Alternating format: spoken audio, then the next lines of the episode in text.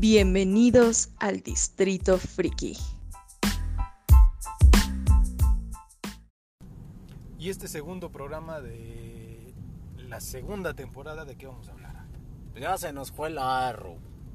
Se nos fue el cielito lindo. Se, les, se te fue la flecha. Se nos fue la flecha al cielo. ¿Y pues qué va a pasar ahora con todo después de que el Arrowverse se quedan sin su serie insignia? Eso es una buena incógnita. Pues ahí tienen al, al ojo de halcón. Al ojo de halcón.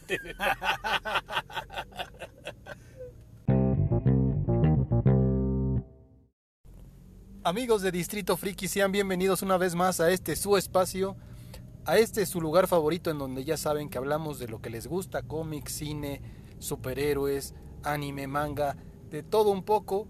Y bueno, bienvenidos a este eh, capítulo 2, temporada número 2, o lo que es lo mismo, y ya me equivoqué, pero lo voy a decir al revés, el cómic número 2, volumen 2 de este su distrito friki, como lo escucharon muy bien en el teaser, hablaremos un poco sobre el final de temporada de esta serie de Arrow de CW, que hace unos días llegó a su fin ya tras 8 años de estar al aire, entonces hablaremos de qué sucedió en este último capítulo, lo que pasó alrededor de todos estos ocho años, qué vimos, qué nos gustó, qué no nos gustó. Y también tendremos ahí un plus en donde hablaremos también de la próxima película de Batman, en donde ya se dio ya parte del elenco original, ya se dio a conocer, pero bueno, antes de que entremos ya en materia del murciélago y de las flechas, déjenme le saludo al buen Gabo. Gabo, ¿cómo estás? Mi estimado Mr. Freaky, amigos, un gusto saludarlos. Pues sí, eh, una serie, una semana con sentimientos encontrados con el final de Arrow, porque es una de las series que le cambió la cara a DC Comics en lo que es a, lo que a televisión le correspondía. Ya habíamos visto algunas series que ya habían hecho eh, época, ya habían hecho hito, ya estaba Gotham, ya estaba en algún momento estuvo Smallville, eh, otros otros proyectos bueno, me estoy remontando ya aquí al, a la prehistoria con Wonder Woman, con Batman, pero con Arrow creo que se da el inicio del proyecto más ambicioso de DC Comics en lo que es a la pantalla chica. Antes de que, de que te avientes, agarra tu Kleenex, límpiate esas lágrimas que te están corriendo de la, Sí, de la, perdón, es que de la sí. mejilla y No, no ahora sí. Es que si no pude contenerme.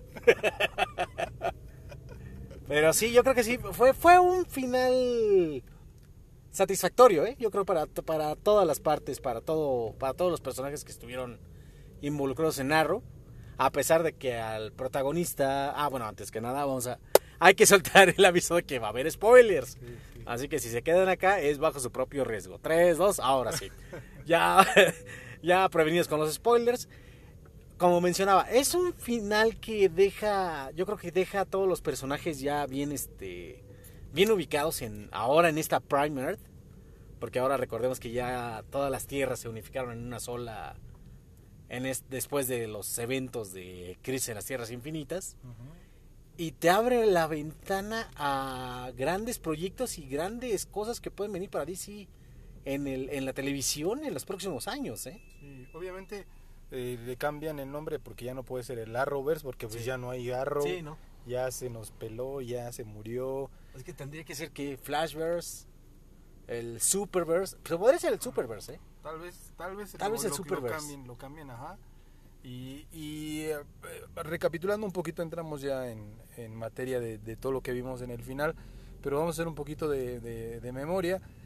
Y me acuerdo perfectamente cuando salió eh, y se anunció la serie de Arrow, muchos, eh, muchos fanáticos estuvieron en contra porque vino a desplazar, bueno, vino a ocupar el horario que tenía Smallville eh, y en Smallville habíamos visto ya un eh, flecha verde, entonces la gente ya como que estaba muy identificada con, con el flecha verde que salía en Smallville, pero bueno, nos traen Arrow y mucha gente empezó con el hate de, no, que pinche serie va a estar bien fea, etcétera Pero Stephen Hamill, que es el, el protagonista, el que interpreta a Oliver Queen, obviamente se fue ganando al público. La historia que le escribían eh, también se fue ganando a, los fanáticos de, de tanto Arrow, de, de todo el universo de DC.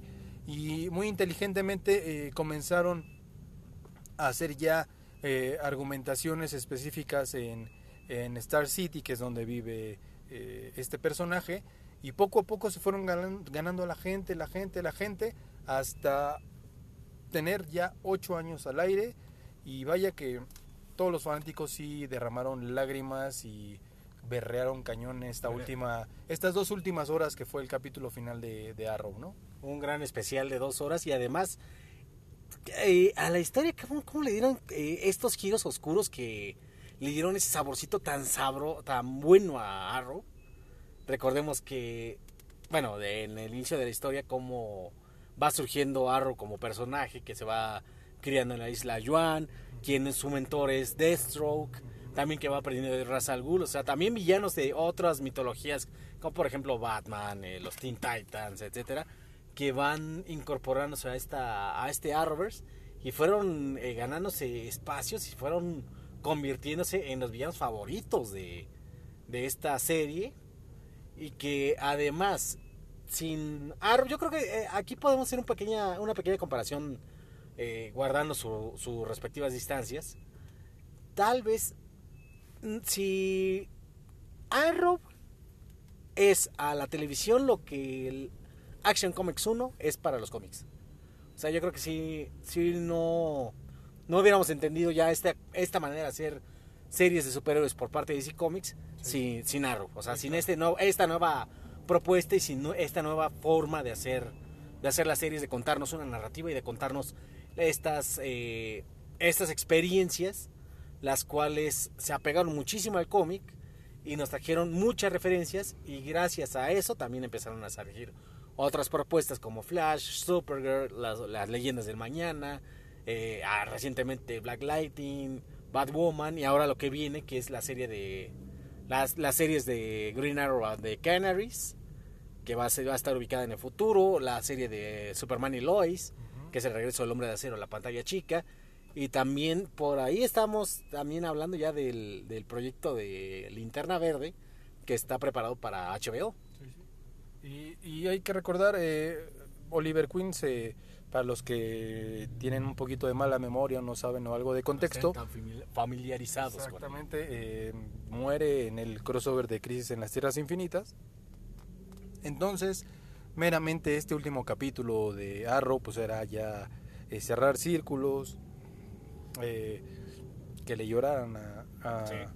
a Arrow y cerrar eh, también historias, eh, porque también reaparecieron algunos personajes, otros hicieron algo distinto, ahí hubo también menciones, como decía Gabo, a, a próximas series de de, Arrowverse. del Arrowverse, entonces, bueno, que ya ni es Arrowverse, porque, pero de las siguientes series de CW, y a final de cuentas yo creo que todos los eh, fanáticos de esta serie pudieron estar satisfechos por todo lo que se presentó, el, el entierro de, de- El funeral. de- bueno, el funeral y entierro de, de Arrow, que, perdónenme, pero estuvo ahí este eh, también Grant Gustin como Flash, estuvieron varios personajes que tuvieron que ver eh, con toda esta mitología de, de Arrow y quienes participaron también a lo largo de, de estos ocho años.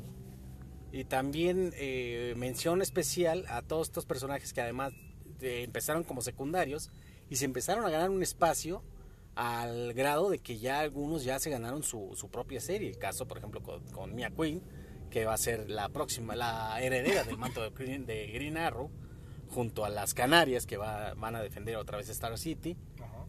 Y va, esto va, va a repercutir mucho, sobre todo en el futuro y en la manera en que cómo se desplazan en el tiempo.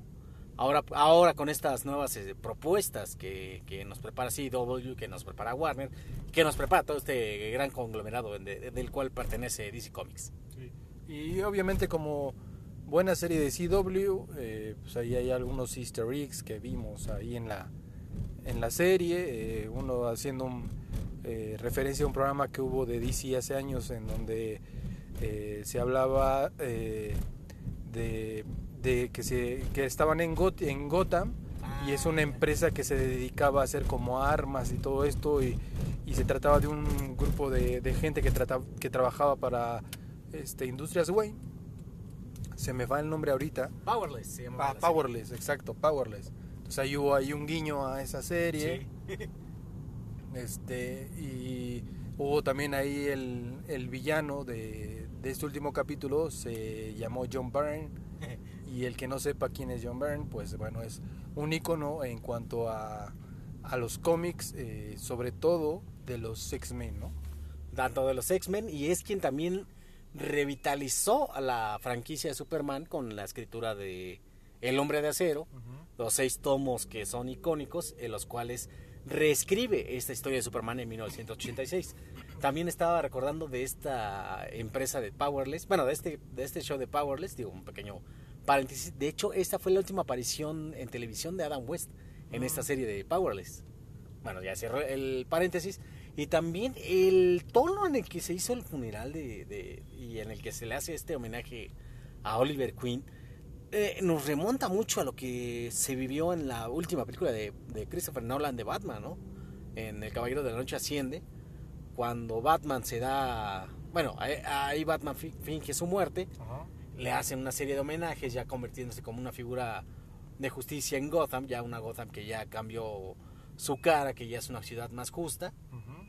Y, eh, y con, con Arrow creo que eh, el, el tono es más o menos similar, pero en este en este caso aquí el, el héroe sí está eh, definitivamente sí falleció. Sí, claro. Sí, esa, sí vi esa, esa escena donde todos están con sus veladoras y Sí. en la estatua de, la estatua, sí, de, exacto. de Oliver Queen, que sí te hace pensar la, la película de, de, de Batman, o también igual la de la, la de Justice League cuando está la, la estatua de Superman que, Ah, claro. que la destruyen ahí cuando está peleando. Pero bueno, sí tiene algunas referencias ahí. Y, y un po, voy a un poco a regresar a- en cuanto a John Byrne, que decía Gabo, tenía, eh, fue un, un artista eh, muy, muy multifacético. Eh, le tocó hacer, como decía, lo de Superman. Estuvo, como les decía, en, en sagas, pero muy fregonas de, de- de X-Men, como eh, la saga de Fénix Oscura, eh, Días del. Futuro Pasado. O sea, el señor es toda una leyenda.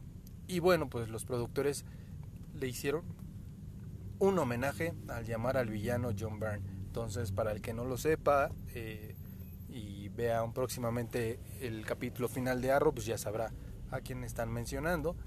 Y bueno, además de todo esto que se vivió, eh, las lágrimas, el, el mensaje final de Arrow, de, con Felicity, Sí, ahí sí. los dos enamoradísimos, pues lo que se llevó la noche, obviamente fue lo que sucedió después con John Diggle, ¿no? Exactamente, porque ya cuando todos pensábamos que ya Arrow iba a cerrar con broche de oro, nos llega un meteorito del espacio en lo que John Deagle estaba preparando su mudanza hacia Metrópolis. Y resulta que en este meteorito que cae cerca de donde está él, recoge una especie de estuche.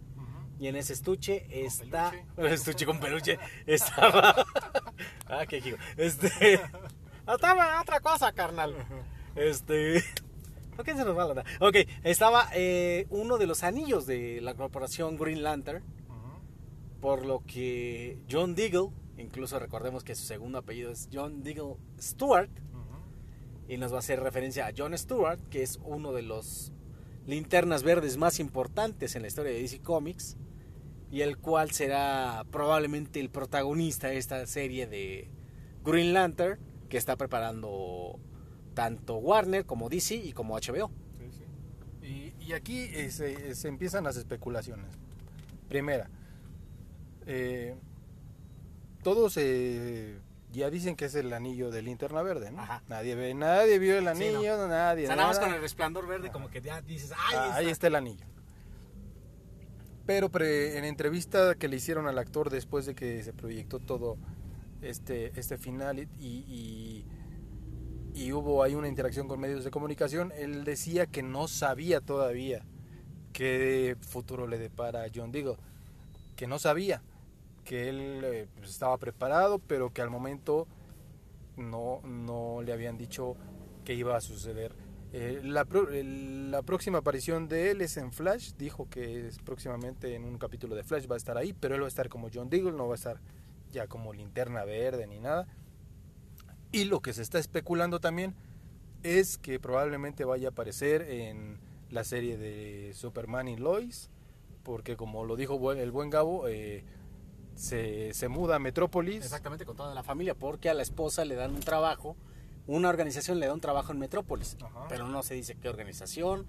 Muchos están especulando que podría ser LexCorp, otros podrían estar pues, especulando que podría ser el, el Daily Planet, en fin, ¿no? estas empresas que están eh, instaladas en Metrópolis, las cuales ya podrían estar llamando a la esposa de, de John Deagle, con lo cual John Deagle podría ser uno de los defensores de Metrópolis junto a Superman. Entonces ahí ya se está especulando mucho de que pueda seguir en, en la, en la serie nueva de, de Superman y Lois, que todavía no tiene, creo, fecha para que se estrene. Pero increíble. Ahí, ahí sí, sí, le, sí le aplaudo los tamaños de arrestos que tiene CW.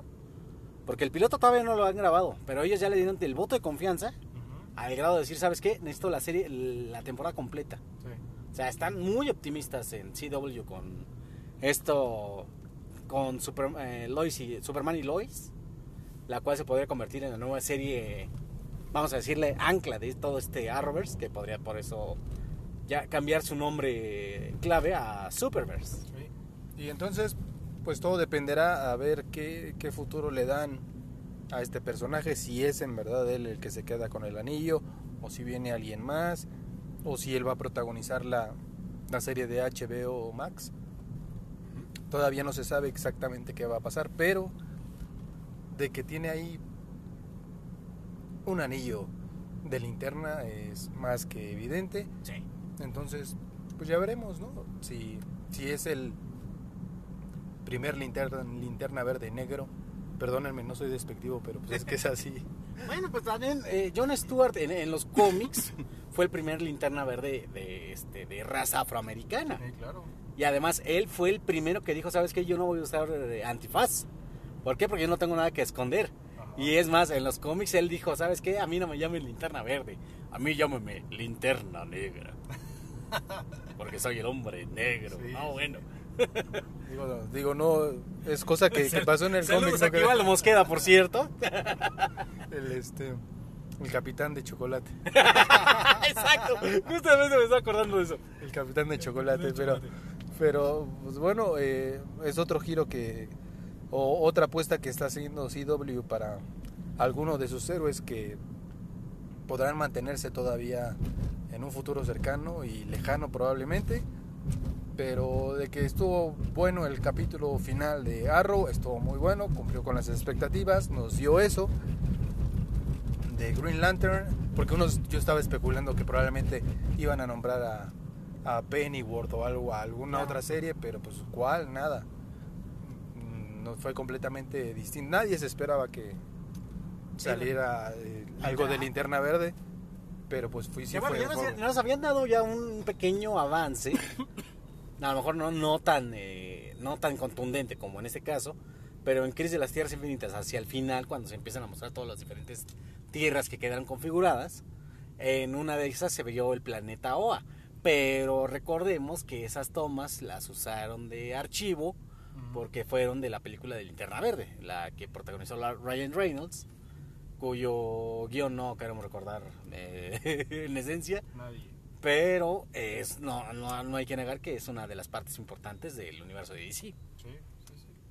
Y como obviamente para el universo de CW, pues Al Jordan está más que muerto y enterrado, Sí.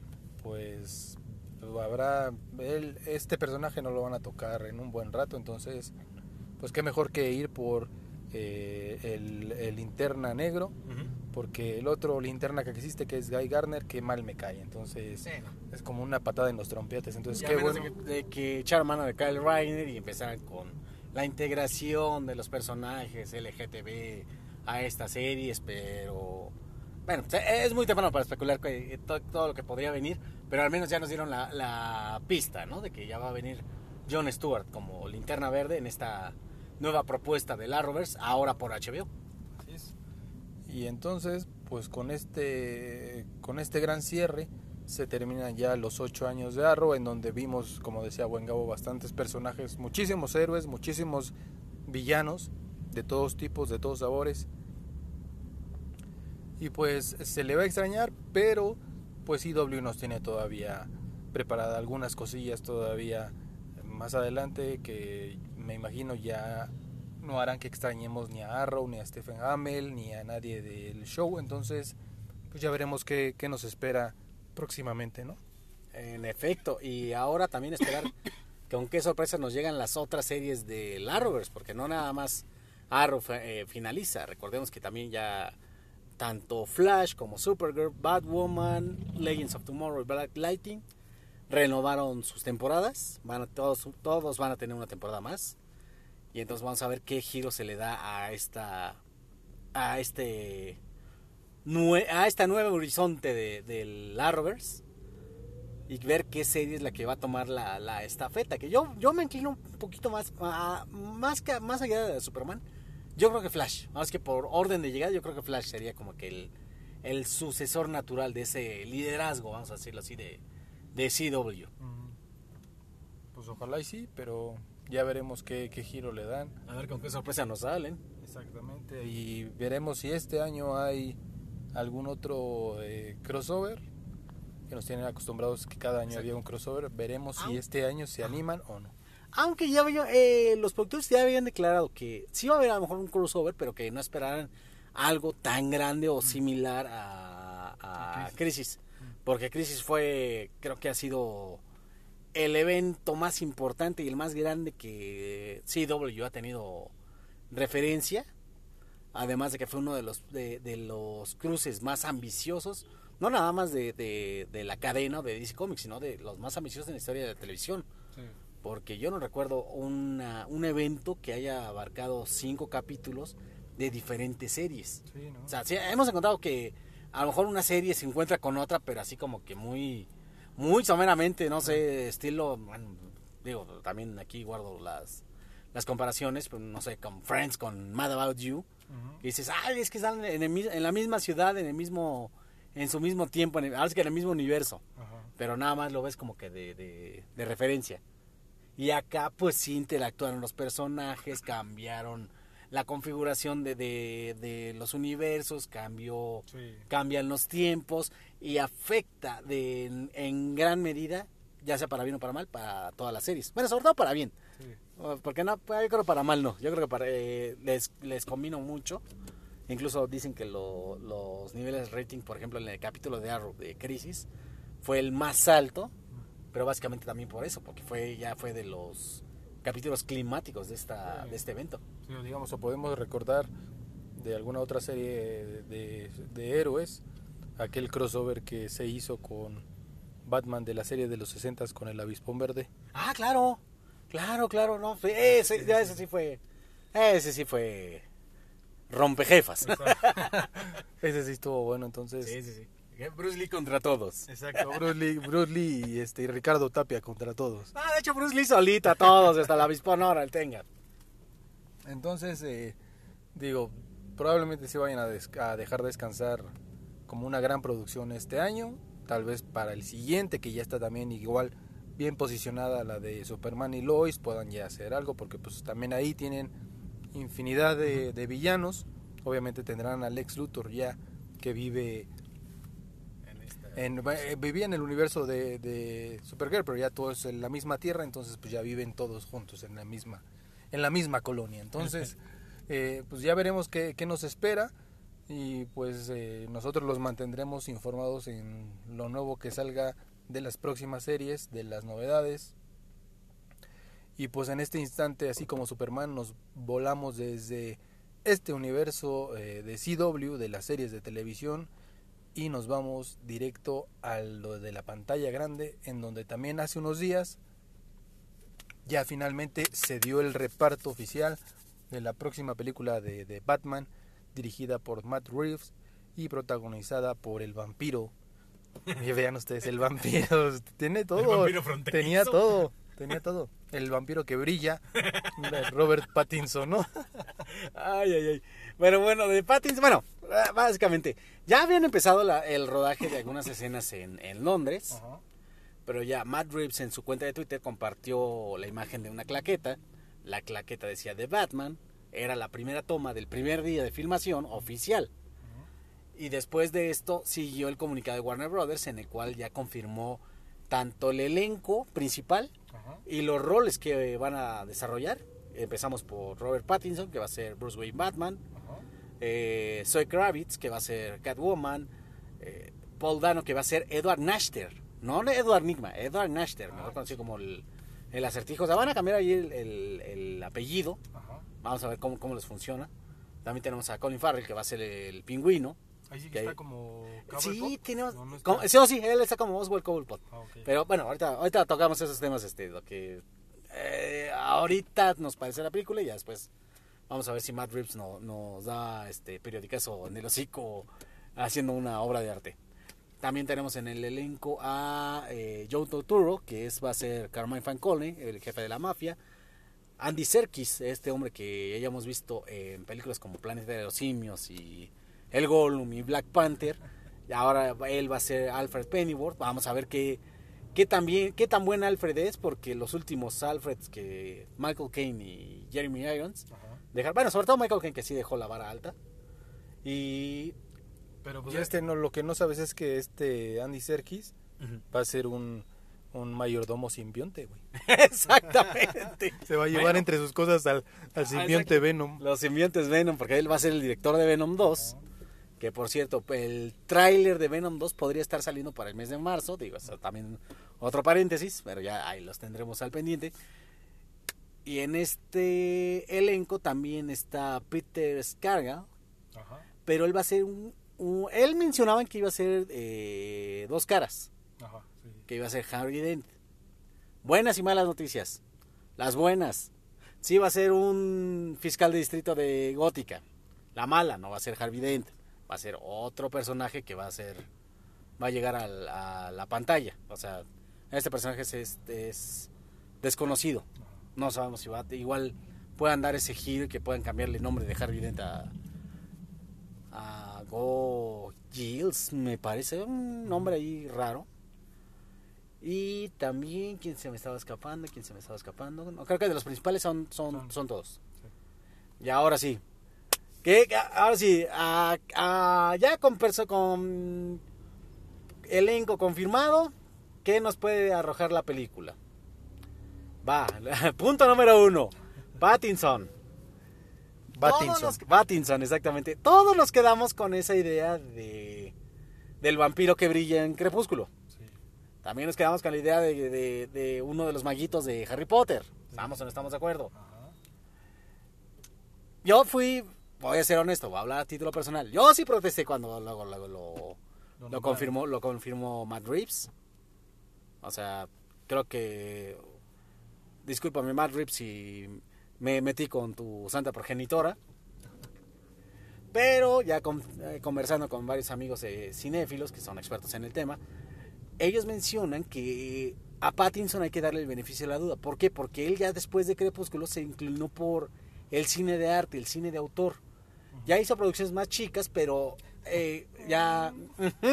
eh, y como pueden ver también, puede ser este benéfico porque también fue puliendo su- sus métodos actorales. Entonces, ¿qué te pasa, compadre? Es que se me vino, se me No, no, vino, dale, dale una botellita de agua, no se me, se me vino a la mente ese, ese gran, gran dicho que, que dice eh, eh, de tu arte a mi arte. Yo prefiero el teatro, ya, déjalo así. Pero bueno, de- incluso mencionan que de la parejita de Crepúsculo, el que me tomó mejores decisiones para su carrera fue Pattinson. Sí. Porque Kristen Stewart, de veras que se fue a grandes ligas, pero no, todavía no da el despunte. Sí, ¿no? Y lo vimos con Ángeles de Charlie, que nomás no despegó, no despegó y no despegó como dijera Pompey Iglesias. Eh, ese es el punto número uno. Punto número dos. Se menciona que va a ser un Batman joven, Ajá. que va- puede ser un Batman inexperto. Sí. Yo les digo, aguanten las carnes, porque lo mismo decíamos de Christian Bale. Christian Bale tenía 35 años cuando pues, filmó la primera de Batman. ¿Y qué pasó? Que fue uno de los megatrancazos de la década y que se ha convertido en una cita que es referente para la mitología de Batman. Es el punto número dos. Bueno, espérate, espérate. Ah, bueno. Ahí en, con Christian Bale, Ajá. eh, pero tenías el precedente de que había protagonizado la de Ah, historia, bueno, claro, claro. No, la de psicópata, no, la de psicópata, Psicópata americano, Y, y el maquinista. pero sobre todo psi- psicópata americano. Siento Sí. que con esa es con la que ganó eh, atributos para que hiciera Batman, porque ahí él hace de un pinche locote Sí. y pues Batman a final de cuentas está loco. Sí. Entonces, yo creo que No, es que es locura impulsada. Ajá, pero yo creo que ahí sí a él ya lo tenías como eh, catalogado con un como un buen actor, Claro, claro, claro. eh, a diferencia de Pattinson que lo primero que se te viene a la mente es eh, Crepúsculo. Pero bueno, pues hay que, hay que darle el beneficio de la duda. Ya, recordemos que también con Keaton pasó lo mismo. Él venía de comedias, se anuncia que él va a ser Batman. A Warner, bueno, en ese entonces no había redes sociales, no había Ajá. este correo electrónico. Le, los inundaron de cartas pidiendo que lo quitaran. Pero Tim Burton dijo, de, denle chance al muchacho, la va, la va a romper. No, no es cierto. ¿Y qué fue? Uno de los mayores éxitos de Warner Bros. en su historia superando producciones como Casablanca, como grandes íconos de la de, de, de Shine, bueno, El Resplandor, varias películas que, que no habían logrado esa cantidad de taquilla y esa cantidad de, de aceptación. Entonces, por eso dicen, denle beneficio a la duda. Ok, le voy a dar el beneficio a la duda. No te voy a decir que no. Nos vamos con el punto número dos, el pingüino. Ok, aquí, aquí sí tengo sentimientos encontrados. O sea, no dudo de la capacidad de Colin Farrell de poder hacer un, eh, un Oswald Cobblepot con un pasado traumático, con un pasado en el cual él fue un niño humillado, un niño burlado, pero creo que a este pingüino le sobra mucha estatura. Pero mucha, ¿no? Pero demasiado, porque él, ¿cuánto está midiendo él? 1,78, 1,80. O sea, ese no, ese no es un pingüino, es un pingüinote. Y sin relleno cremosito. Pingüino te- con esteroides. Con esteroides, exactamente. Entonces vamos a ver que si va a haber eh, proceso de maquillaje, una caracterización por parte de la gente de Warner Brothers, que vayan a cambiarlo. Porque recordemos que el pingüino que hace Danny DeVito sí te deja marcado muchas, en muchos sentidos. Y sobre todo también habrá que ver, no, no sé cuánto mida Pattinson. 1.80, no, 1.90 casi creo. ¿Ah, sí? Creo que sí, Pero, no, bueno, sí te voy a decir porque No, sí también se va a ver una diferencia de Sí, no. estatura. O tal vez no se vea tanto, o bueno, no, no- porque Colin Farrell pues no es tan chaparro, chaparro. Sí, Entonces, eh, también ahí veremos que... Espérense, porque ahí viene, ahí viene el batimóvil, espérense, espérense. Pero este, no sabemos que, o sea, qué tanto van a querer que se vea, la- o si va a ser el clásico, el clásico pingüino gordo, eh, todo hecho mal. Y, O a menos de que quieran apostar por la imagen que dejó en su momento Burgess Meredith en la serie de los 60 de Batman. También. Que también podría ser una, una de las posibilidades. Bueno, también no, no hay que descartarlo. Y que además era un, esa era una de las ideas que tenía la gente de Warner Brothers cuando hicieron Batman Regresa. Que incluso en la historia pensaban que eh, este pingüino tendría control mental sobre las aves, iba a, a guiarlos hacia el, este, el, un tesoro Ah, importante en Gotham. O sea, por eso ya no fue Batman 2 y, fue, y se convirtió en Batman Regresa. Ay, sabía. Sí, sí, sí, sí. Había- apenas había encontrado los, los textos que realizamos en otro lado para relativos a los 25 años de Batman Regresa y estaba es- esas ideas originales que incluso eh, el pingüino y Catwoman iban a empezar a matar a, a gente importante y la culpa se le iban a echar a Batman. Pero ya fue cuando Tim Burton dijo, no, déme control creativo y aquí vamos a hacer... Se reescribió el guion y fue quedó como, como, como Batman Regresa. Y que además que, bueno, Batman regresa que tuvo resultados agridulces para Warner Bros. Porque mientras fue un trancazo en taquilla, o sea, en Monterrey mientras fue muy bien. En crítica y en aceptación, sí, eh, incluso hasta los padres de familia se quedaban con, ay, que acabamos de ver. Porque sí es muy oscura, o sea, si Batman eh, del 89 es más DC Comics, más Warner Brothers, esta sí fue Burton completamente. Y eso fue lo que al estudio como que no le, no le pareció del todo. Pero bueno, este es el punto número dos con el pingüino. A ver qué, la diferencia de estaturas, cómo, cómo nos... Cómo, cómo la manejan. El punto número 3, creo que ahí a- más de uno va a brincar como chango eh, sobre las ramas. La raza del comisionado Gordon, el cual pasa de ser afro del cual pasa de ser cau- eh, caucásico a ser afroamericano con Jeffrey Wright, este, este actor que hemos visto en Westworld. No dudo, o sea, no dudo de sus capacidades actorales, pero muchos van a pegar el, el grito en el cielo por justamente por esta cuestión de, de- de- de la raza. Sí, y sobre todo porque tenemos ya referencias pasadas de comisionados Gordon. Es- Está este Mackenzie en Gotham, está el de Gary Oldman. Gary Oldman, el de J.K. Simons. exacto de la Liga de la Justicia, o sea, puro puro comisionado blanco Sí, y ahora que te lo cambien completamente de raza y va así ese sí va a ser como que un, un Sí, va a ser un shock. revulsivo. Sí. Va a ser un revulsivo por completamente. Yo, yo creo, o bueno, no sé, no sé para ustedes, esta es mi humilde opinión, pero tal vez probablemente yo le vea un negro panorama a ese, a ese personaje. un negro por venir. Yo pensé que ibas a completar con de mi humilde opinión, que de humilde no tiene nada. Pero.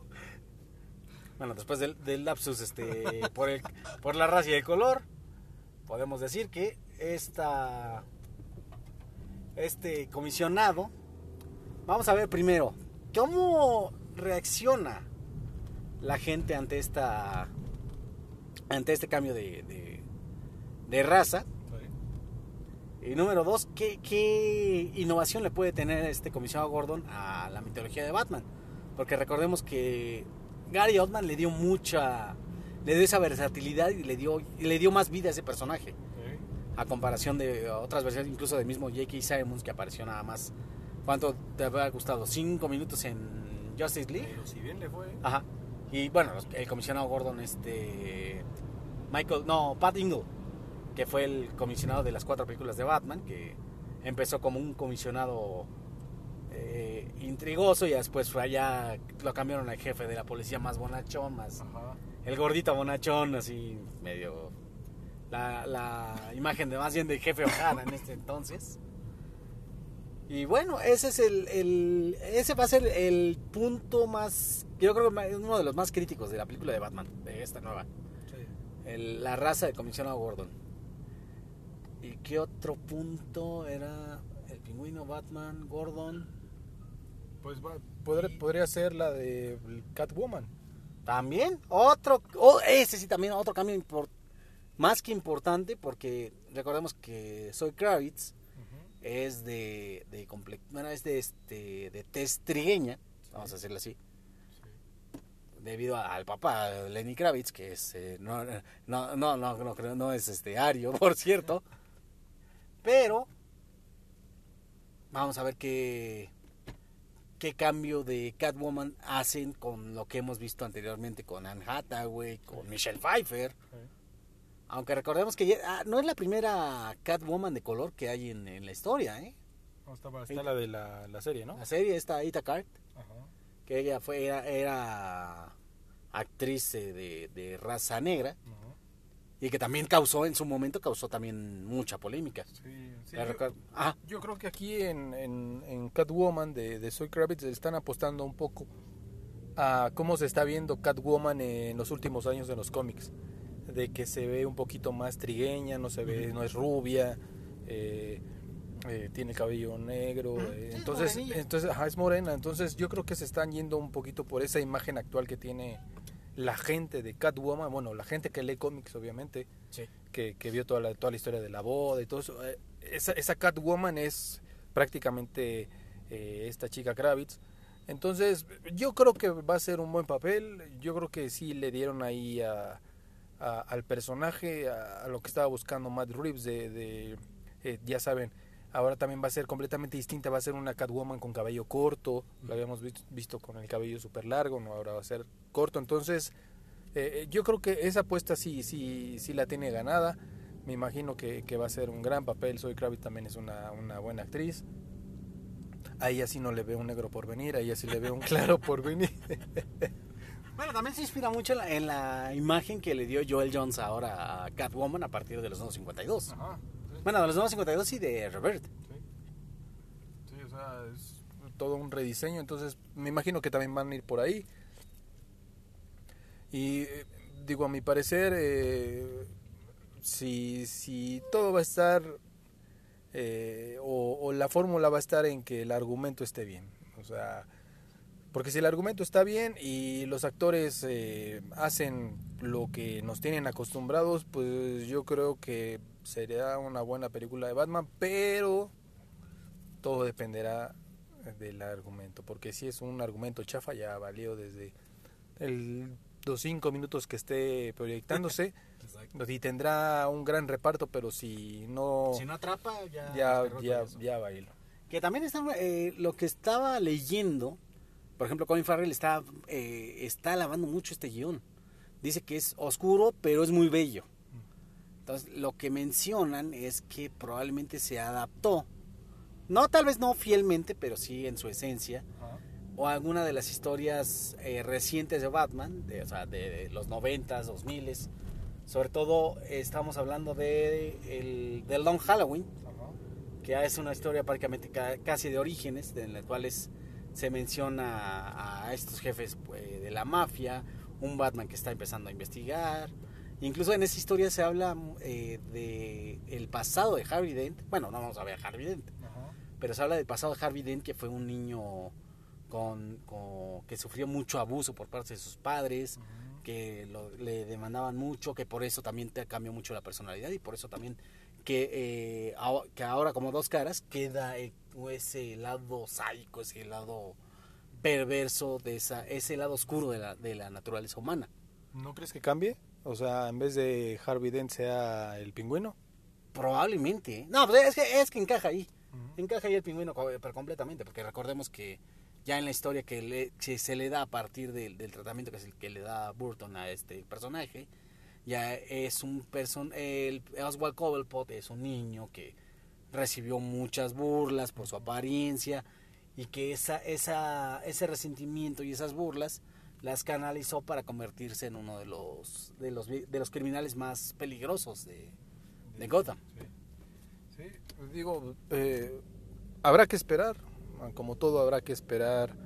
Obviamente tienen una vara muy alta, ¿a Sí. qué me refiero la vara muy alta? Eh, nuestra última referencia de Batman pues es No. Ben Affleck, Ah, bueno, claro. Ben Affleck siendo Batman y haciendo un papel de Batman muy bueno. Eh, Sí. Digamos, las escenas de, de pelea que hizo en, en Justice League y En Batman, Batman contra Superman. Superman, sí. Eh, si ves a un Batman como en los cómics, así peleando, así pelea Batman, así entrena Batman. Y, y digamos, no teniendo tantos artefactos como vimos en otras películas de, de, de- de Batman, sino si a este lo hicieron un poco más robusto, más musculoso, porque pues al final de cuentas así tiene que ser Batman, él, Sí. él, se, él vive de su cuerpo y de ser eh, un detective, entonces veremos qué tal ponen en, en punto físico a, a Robert Pattinson, qué tal lo entrenan, qué tal las escenas eh, de pelea que veremos y también obviamente pues vienen precedidos y vendrán precedidos del exitazo de Joker, Sí. entonces eh, pues ya veremos eh, qué, qué tan obscura y qué tan cruda es la película de Matt Reeves, que obviamente eh, pues no sé si la mayoría, pero algunos fans sí están esperando a ver esta nueva etapa de Batman en, en la pantalla grande. No, y, y como lo mencionabas, lo, eh, Joker va a ser un handicap que podrías ju- estar jugando eh, como una especie de presión, ¿eh? Porque ya Warner va, va a esperar resultados iguales o sim- similares o superiores. Y bueno, Batman es una garantía de, de taquilla, pero si la historia no, no convence y las actuaciones quedan medianamente buenas, uy, probablemente no, no, no quede un buen producto y se quede con ese sabor de boca agridulce que nos dejó, por ejemplo, Zack Snyder, lo que mencionábamos, porque las ideas eran buenas, estaba dando buenos cómics, pero el, en Batman contra Superman como que quiso meter muchas cosas, ya después al, al final no, no encajaron y bueno, ya Justice League ya fue un, desastre en el sentido de producción al traer a Josh Whedon, que te cambió, este cuate que te cambió el sentido de muchas cosas, y en el cual ya están apareciendo más cosas del, del famoso corte de Snyder, en el cual ya quieres, uno, uno ya quiere que mejor pasen ese corte, lo editen y, y quede como el canon de la película. Pero bueno, vamos a ver qué, qué nos depara Matt Reeves, que ha hecho buenos trabajos, bueno, sobre todo en el planeta de los simios. Y pues nada, hay que empezar a esperar hasta el 25 de junio de 2021. Pues esperemos porque me imagino que eh, Warner tiene pensado una trilogía obviamente con Pattinson y con todos ellos. Entonces, si empieza mal, pues obviamente no habrá ni segunda ni tercera. Entonces, ya veremos qué, qué, qué nos espera el próximo año en cuanto a The Batman. Y pues amigos, pues el programa se nos fue como, como agua. Sí. Eh, es- tocar estos temas siempre es interesante, eh, decirles a ustedes lo nuevo que está sucediendo y obviamente si hablamos de Batman, pues qué mejor. Y pues ya los dejamos tranquilos y pues es hora de despedirnos, mi buen Gabo. No sin antes, bueno, para aviso parroquial, la próxima semana vamos a estar hablando de Birds of Prey. Porque ya la vimos. Pero ya les saltamos la, la sopa la próxima semana para que no tengan problema. Y no olviden eh, contactarnos a través de redes sociales. Estamos en Facebook, en Twitter en Instagram como Distrito Friki. Recuerden que este espacio es suyo. Todas sus sugerencias, todos sus comentarios, todas sus dudas y todo lo que nos quieran platicar, que es completamente recibido. Pues amigos, ya saben, este es su programa, este es su lugar. eh, alguna duda, alguna sugerencia que tengan, ya saben dónde comunicarnos. Y pues yo soy Mr. Friki y nos vemos a la próxima. Abur.